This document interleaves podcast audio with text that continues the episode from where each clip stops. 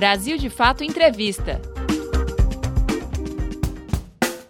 Olá, está começando mais um Brasil de Fato Entrevista. Essa semana conversamos com Christian Dunker, psicanalista e professor da USP.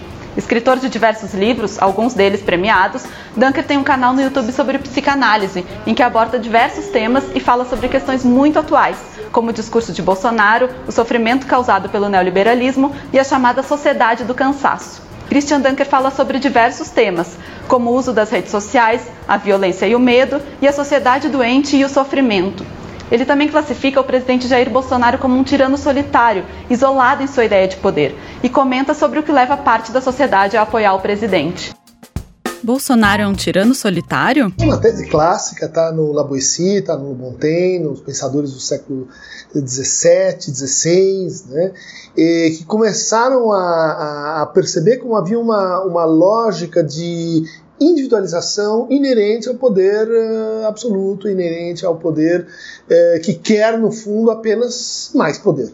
Então, uh, o, o, o, tirano, ele, por ser um tirano, está é, é, dependente de uma lógica do medo, de uma lógica da conspiração, de uma lógica de que alguém vai trair em algum lugar. Por quê? Porque ele foi e chegou naquele lugar à base de traição e conspirações. Né?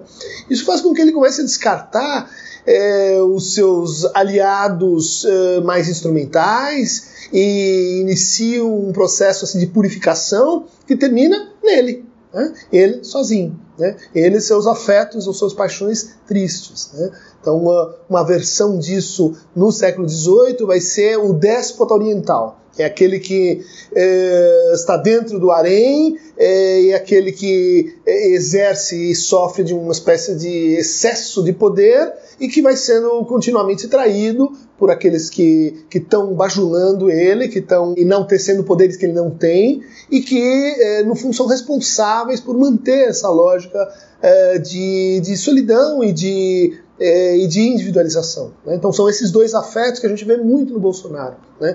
É a emulação, aqueles que dizem que você tem mais poder do que você efetivamente tem, e a cólera, né? que é ah, o afeto daquele que, uh, por causa da realidade, constata que ele tem menos poder do que ele acha que efetivamente tem. Então, retórica do Bolsonaro oscila essas duas coisas, né? Uh, ele uh, se dobrando ao Trump, ele se dobrando às instâncias assim de eh, militares do passado, inclusive, e do outro lado, né, encolerizado porque, bom, ele percebe que ele no fundo é impotente. Né?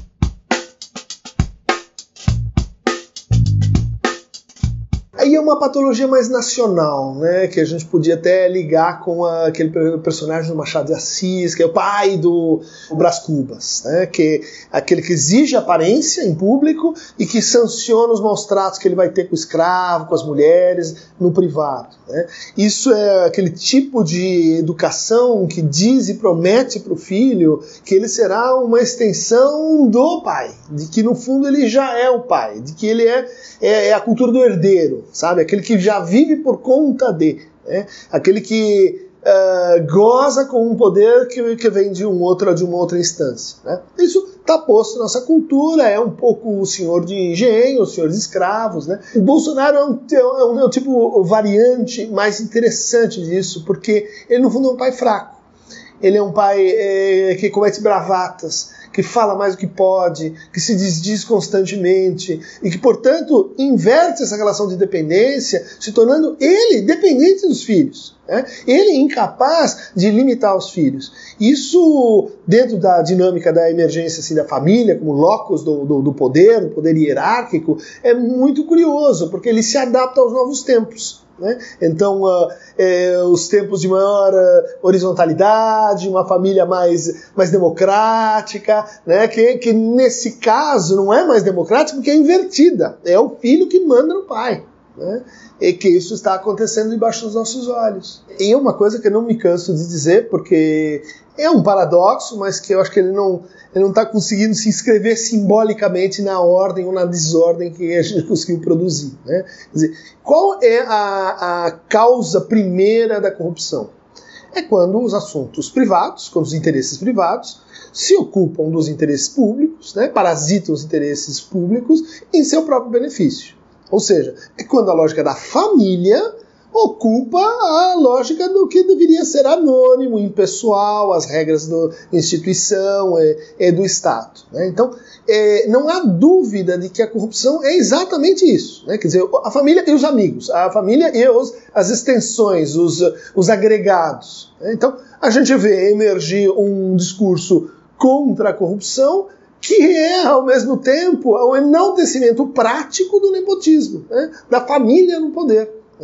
É, é, que há um manto pseudo-cristão que impede que as pessoas percebam que há uma família corrupta. Né? Que a família é também o locus da imoralidade. Né? Precisa ler mais Nelson Rodrigues, precisa estudar um pouquinho mais de como a, de como a família é, é também o lugar de onde vem o que há de pior em nós.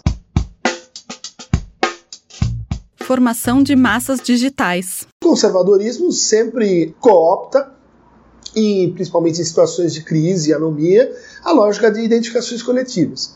Tá? é, na qual eu abro mão da minha responsabilidade, do meu desejo, da, da minha divisão subjetiva, transfiro isso para um sucedâneo de, de, de, papai e recebo de volta a proteção, segurança e o sentimento de que eu sou especial no mundo, porque esse me ama como a um filho. Né? Isso reforça minhas identificações com os irmãos, aquele que entra na manada, e isso cria inimigos necessários que vão sendo assim substituídos.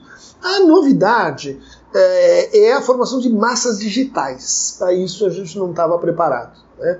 Funcionamentos mentais, assim, é, de uma pessoa que está assim isolada, jogando videogame, ela e o WhatsApp da família, e que é apossada né, por um discurso que não entra desde o público, né? ele entra desde o privado.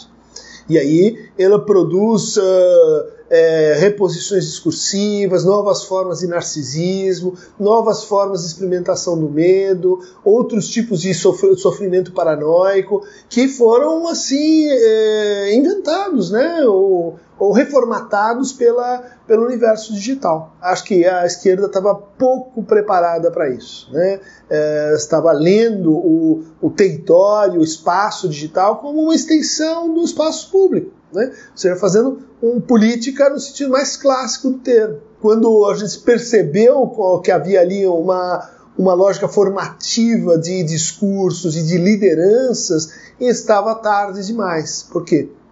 Uma figura como Olavo de Carvalho, como Nando Moura, são, são, são pessoas que, é, que não resistem ao universo real.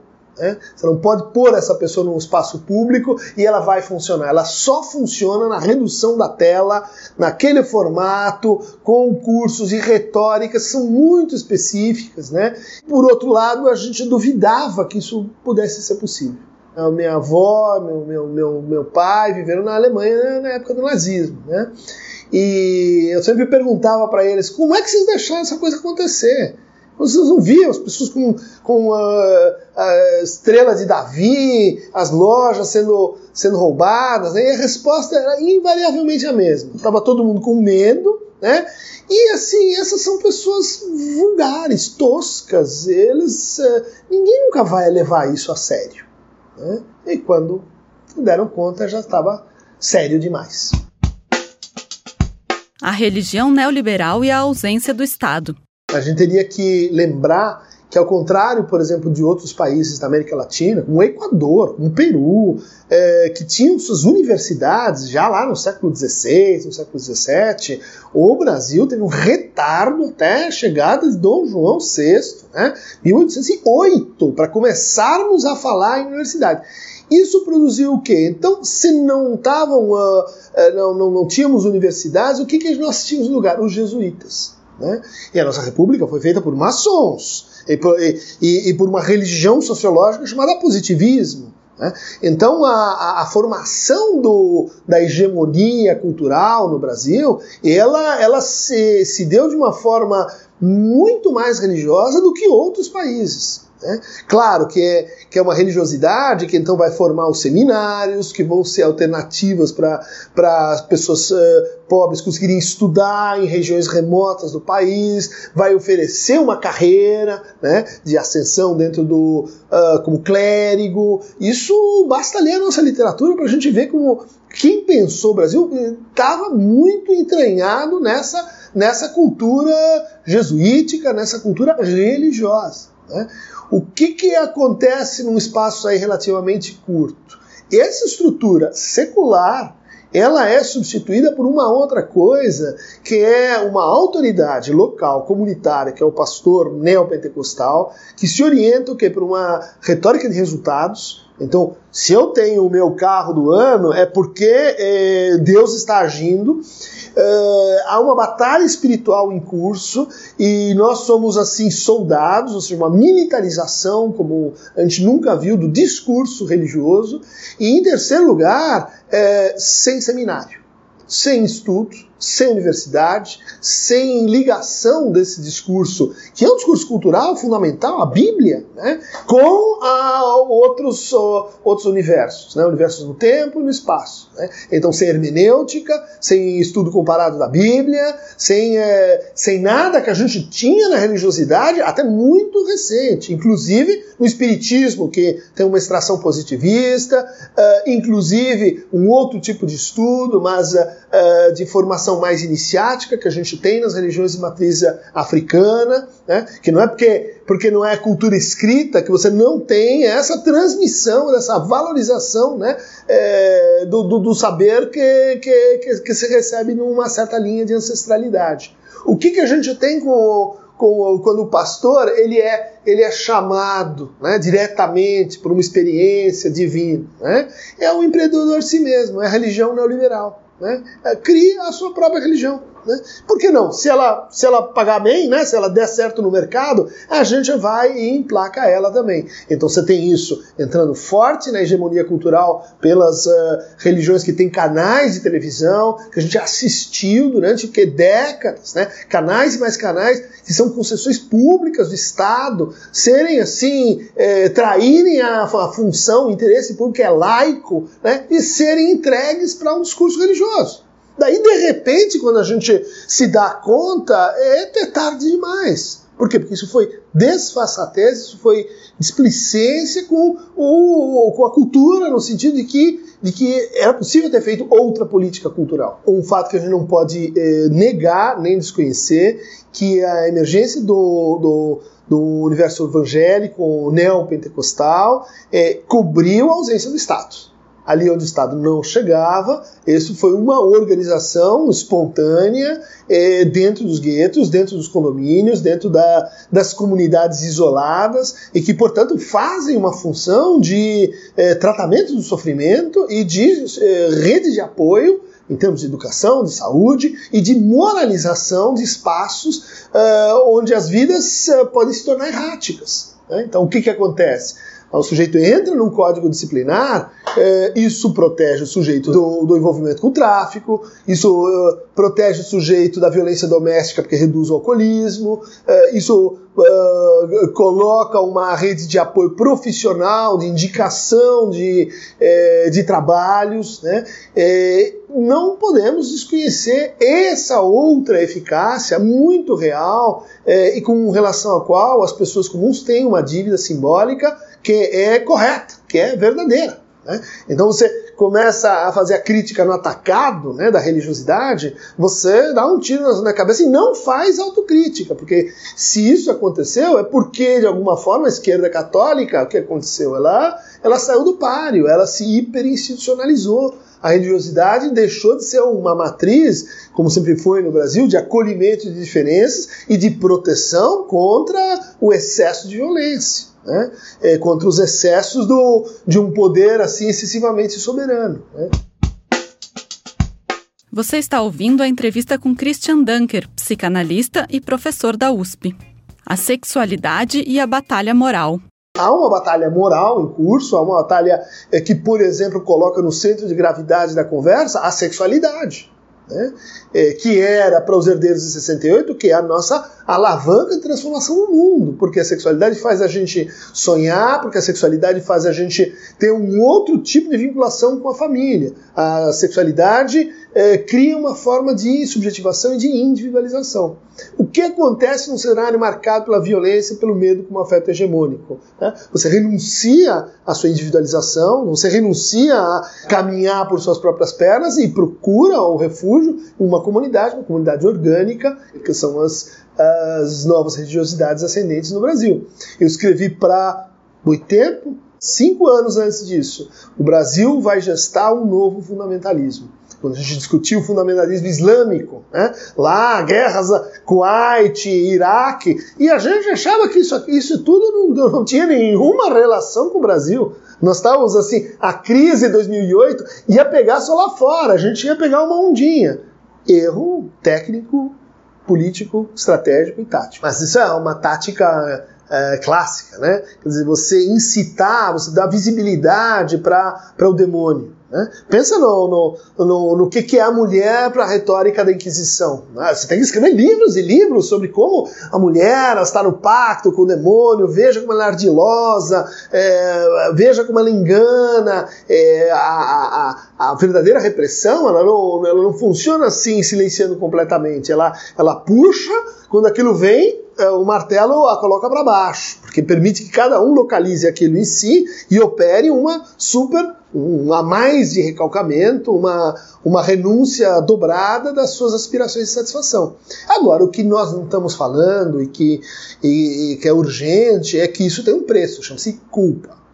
Culpa ela acaba com a vida das pessoas, ela torna as vidas das pessoas pobres, ela torna os laços assim uh, atormentados. Só que uh, se esse seria um instrumento para para fazer girar a, a, o excesso de disciplinaridade das religiões, do outro lado a gente encontra uma esquerda excessivamente culpada. Né? Uma esquerda onde o afeto também é a culpa. Né? O afeto é também a culpa por ser da classe média, por ter estudado, por ter lido Marx, por não ser negro, por não ser mulher, por não ser LGBT e assim por diante. Né? As pautas identitárias não têm nada intrinsecamente desfavorável, mas elas uh, se tornam assim regressivas quando uh, a, colocam no seu horizonte a culpa como afeto fundamental. Nós vamos voltar aqui a uma discussão dos anos 50, uma discussão da, da, do, do, início assim da psicanálise como, como uh, dispositivo assim, discurso social. Né? Chega de culpa. Né? Agora, onde é que você vê esse discurso? Quem é que está falando isso? São só os pancadões e o funk, né? que, enfim, consegue fazer uma, uma alternativa a isso, mas é uma alternativa de, de difícil contextualização política. Né?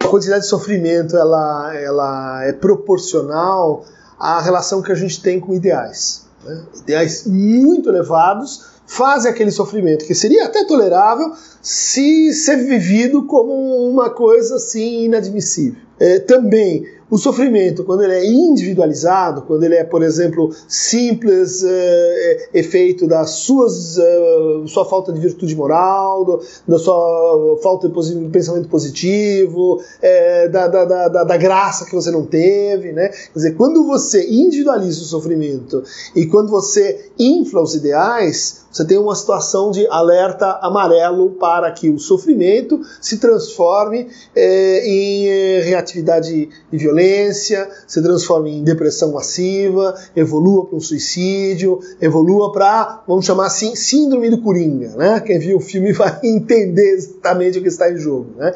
Ou seja, quando ele é privado do pouco apoio que ele tinha, né? uma pessoa escutando os remédios que ele tomava, a coisa, vamos dizer assim, entorna o caos. Agora, no nosso caso, quando você fala em crescimento zero, quando você fala em é, é, números pífios, né, em termos de desemprego, em números é, ridículos, em termos de crescimento do PIB, isso vai produzir uma descompressão violenta dos ideais. Né? Quem de nós aqui não ouviu né, Guedes falando é só dar um tapa na economia? Vai ser assim seis meses. Vai ser um negócio assim, a gente privatiza. Vocês vão ver, o Brasil vai destravar. Né? Essas palavras, elas elas não desapareceram no ar, elas estão aí. Né? E as pessoas ligam suas televisões todo dia e percebem que golpe do golpe do golpe, um dentro do outro. Né? Dizer, elas não vão virar assim, oh, estava errado, fui enganado pelo bobo. Não é assim. Elas vão que se recolher, mudar de assunto, achar que, bom, é, isso aí é intriga da oposição, isso vai produzindo um, um ressentimento ou uma transformação né, é, de uma outra natureza na relação com ideais, na relação com a política, na relação com ídolos, né, e que, e que Uh, a vida real ela pode demorar, mas uh, ninguém vive em estado de massa. É cansativo. Tempo suficiente para conseguir manter-se enganado e à prova da realidade indefinidamente. Violência e medo. A gente tende né, a, a tentar bloquear esse discurso da violência com o discurso da paz. Né? E que é super importante, é o discurso do, do desarmamento. Mas, de certa forma, este discurso ele conta com a posição da paz e dos direitos humanos, como um discurso, como um contradiscurso, como um discurso complementar, que no fundo assim não é viril o suficiente, é covarde, é o discurso dos artistas, né? Quer dizer, é o, é, é, é o passivismo é, como, como uma espécie assim de inautenticidade. Né? A vida real a gente sabe como é que é, é violência. Né? Então, vem essa turma falando essas coisas, eles são mentirosos. Né? Isso coloca a, a, a, crítica ao discurso da violência numa situação difícil, porque ela precisa se colocar como, vamos dizer assim, uma reflexão sobre a violência num outro patamar. Por exemplo, vamos discutir o que é um filme, o que é uma peça de teatro, o que, que, o que, que são níveis de violência, porque quando você puxa a coisa para o assassinato de jovens negros de periferia, ali na boca do caixa, as 70 mil mortes por ano uh, e assim por diante, você cria uma franja em que é isso contra o resto. Todo o resto ficou igualzinho. Né? Isso não é bom uh, ah, para uh, ah, a gente na psicanálise não repudia os sentimentos hostis. O recalque da sexualidade é também o recalque da agressividade que existe em cada um de nós. O fascismo ele só funciona porque ele também re recalca a tua capacidade de ser agressivo e hostil com aquilo que você sabe que merece uh, ser objeto da tua agressividade. A questão é como é que você vai fazer isso. Quando você tem alguém uh, vamos dizer assim, extrapolando os meios, essa franja de resistência ela é assim neutralizada, mas ela pode ser recuperada. Ela pode ser recuperada pelo que eu chamo de uma oniro-política, né? que é a ultrapassagem é, dessa oposição entre necropolítica, a política da morte, do vamos acabar com os inimigos, né? vamos, vamos purificar o país, tira as pessoas que estão a mais, e do outro lado vamos fazer o quê? Não vamos voltar para a biopolítica então para as populações e como que, como que a vida é manipulável. Né? Tem uma terceira alternativa que é a política e ela envolve sim a possibilidade da gente responder com violência. No atacado, uma primeira resposta, isso vem da crise do neoliberalismo. Tá? A gente ainda está está tendo em, em, vista que o neoliberalismo é um grande, é um grande inimigo, é uma, uma, uma forma de produção é, que cria vidas feitas às pressas, vidas que a gente pode que são matáveis, né? Mas o que está ficando mais claro é que o neoliberalismo deu errado. As políticas de austeridade deram errado, deram errado na Grécia, na Islândia, em Portugal, elas deram errado genericamente. Né? Isso produz um vácuo que a política não suporta. Né? Isso produz uh, tentativas de reparação, de correção de rota, que é o que? É Trump falando como nacionalista, dizendo eu vou defender e subsidiar o meu Estado contra o mundo. O que, que, é isso, rapaz? Há quatro anos, cadê a escola de Chicago dizendo o Estado não se meta, subsídios não, deixa a mão invisível no mercado. Esquecemos? Isso é crise do neoliberalismo. Então, nessa crise, como você não tem de fato uma alternativa imediata à altura, emerge as soluções do baú da vovó. Né? Você vai buscar lá fascismo, você vai buscar, uh, enfim, é, uma tentativa de suturar essa, essa crise gerada pelos ideais que você incorporou, que todo mundo incorporou. Né? Quer dizer, vamos, vamos jogar esse jogo por essa regra, deu errado, o que, que eu faço agora? Eu jogo pela, pela da oposição? Não, eu vou voltar na, no passado mítico, né, no passado arqueológico é, dessa forma de pensar. Hiperindividualização, financiarização, monopolismo, no fundo, tudo isso aplicado a uma espécie de supercondomínio. Nós contra a APA. Você acabou de ouvir a conversa com Christian Dunker, psicanalista e professor da USP. Para conferir mais entrevistas como essa, acesse o Brasil de Fato Entrevista no Spotify ou inscreva-se no nosso canal no YouTube para receber as notificações. Apresentação: Cris Rodrigues. Entrevista: José Eduardo Bernardes. Edição: Vanessa Nascimento e André Paroche. Coordenação: Camila Salmásio e José Bruno Lima. Direção: Beatriz Pasqualino e Nina Fidelis. Brasil de Fato Entrevista.